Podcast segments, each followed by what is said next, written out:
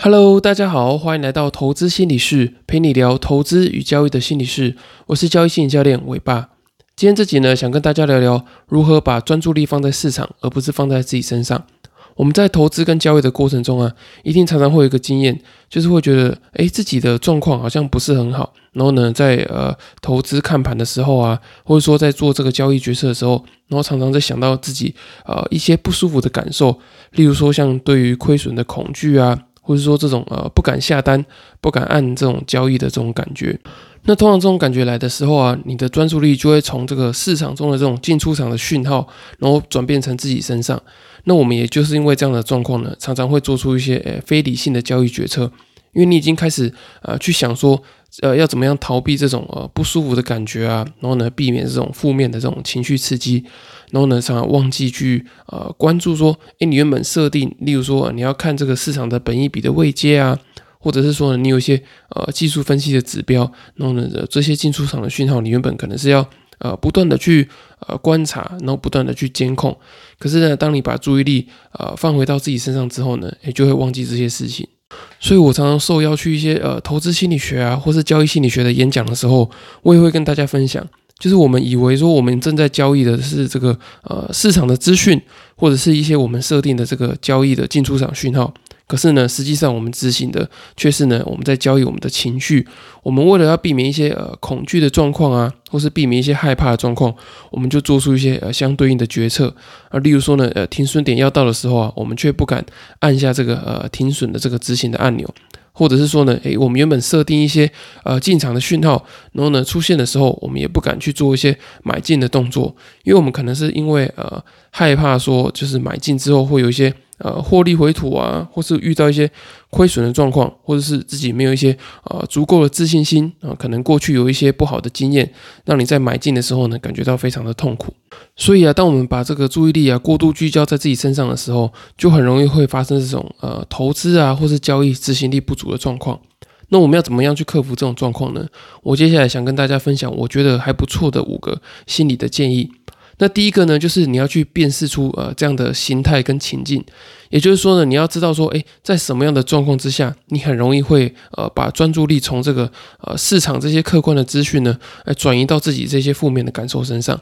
啊。例如说啊，当你脑中浮现出哦，我一定要凹回来，我一定要把这些亏损赚回来，或者是说呢，哦，这个市场啊又在针对我。通常你有这种状况的时候呢，或者说你有这种想法的时候。也就是你把这个注意力从这些市场中的这种客观的资讯，然后呢过度的聚焦在自己的身上，或者是说呢，像我自己有一个蛮常见的状况，就是在我之前交易心理比较不成熟的时候，我就会在盘中的时候啊，一直去啊重新整理我这个户头里面的未实现的损益啊，或者未实现的获利。那当我一直不断的重复更新的时候啊，诶，我的这个心情跟情绪也随着那个呃跳出来这个数字是正的或是负的，然后有很大的影响。然后呢，我也会进而去调整我一些呃原本不必要的这些交易的动作啊，或是这些投资的想法。所以呢，我觉得呃，首先第一步很重要的就是你要先去辨识说，诶，你会从这个呃市场中的注意力转移到自己身上，你是在什么样的这个情境呢？什么样的心态中会去发生这样的事情？当你辨识出来之后呢，诶，你可以去做后续的这个调整。那第二个建议呢，就是你要去及时的去停止这种呃不正确的这种专注的状况，或者是说呢，去切断这个呃你自己一直在注意自己的这种连接。那我常常在说啊，就是用物理的距离去创造心理的距离。所以呢，当你发现自己的这个专注力啊，已经完完全全无法专注在这个呃市场一些呃客观的交易资讯上面的时候呢，诶，我建议你会可以先去呃离开这个环境。然后呢，让自己冷静一下，就是你就不要一直盯着，例如说像盯着手机啊，或是盯着电脑荧幕等等的，去呃稍微远离一下这个市场，让自己呢可以比较呃理性一点，然后冷静一点，不然你很容易呢就会做出一些很不理性的决策，或是你自己也可以去设定一些让你自己呢脱离这种呃专注力失控的这种状况或是方法，像你可能呃去晾衣服啊。或者是整理一下桌面跟房间等等的，让你可以不要一直去沉浸在这个呃负面的刺激上面。就是说呢，如果说你一直去看着这些亏损啊，然后不断的在做这个跳动，你可能就会呢，呃，再把专注力从市场拉回到自己，那这可能呢不是一个非常好的状态，所以呢，在这个时候你就要想办法，呃，及时的去断开这样的状况，或者断开这样的心理的连接，那会让你呢可以比较快的，或是比较容易的恢复到一个呃冷静然后理性的状态。那第三个呢是要主动去减少诱惑，因为我觉得专注力啊其实是一个很重要的资源。然后呢，如果说你在盘中啊，或者是你在投资跟交易决策的过程中，有遇到很多的诱惑的话，其实这对你的这个呃理性思考，或者是对你的这个专注力都有很大的影响。像有些人有很多的这个投资的群组嘛，那在群组里面呢，可能有些人就会贴这个呃对账单啊。或者是说呢，分享他一些啊，可能跟你不是很呃相近的这些呃投资的思考的逻辑啊，或者是一些交易的方法。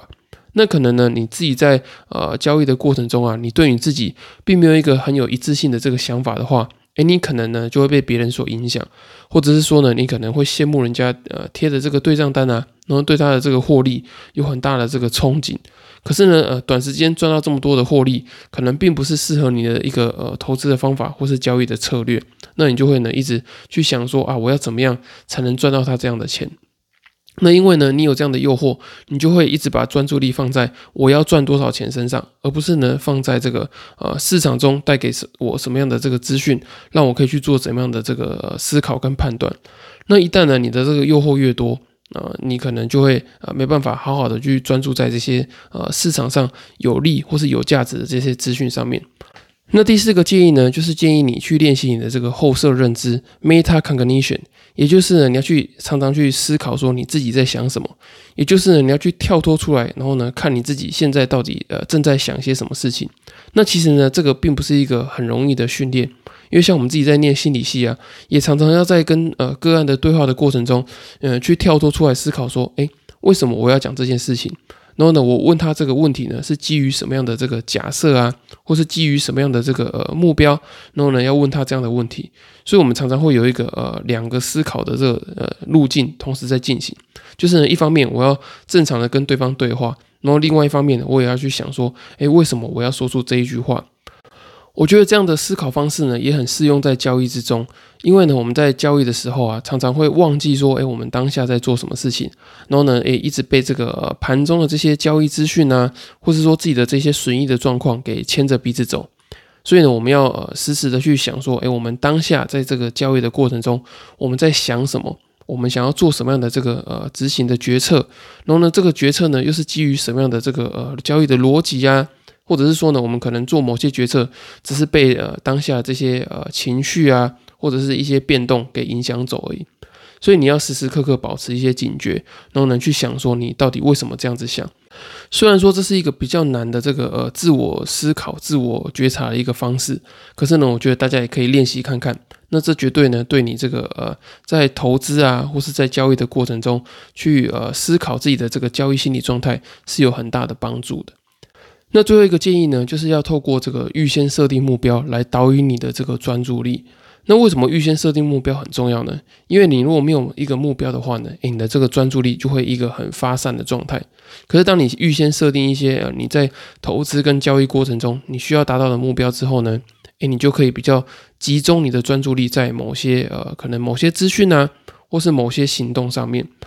例如说啊，我之前有分享过要去刻意练习停损这件事情嘛。那我觉得刻意练习停损就是一个很好的这个啊盘前的这个目标，也就是说呢，你在这个盘中的时候啊，或者说你在投资跟交易的过程中，因为你知道你有这个练习停损的这个目标嘛，所以呢，你就会一直把注意力放在哎停损点要设定在哪里，然后呢，呃停损点快到的时候，我要预先做什么心理准备。那真的到了之后呢，诶，我该怎么样的顺利的去执行停损的这个动作？所以呢，我觉得预先设定目标这件事情呢，对于你的这个专注力的引导会有很大的这个帮助。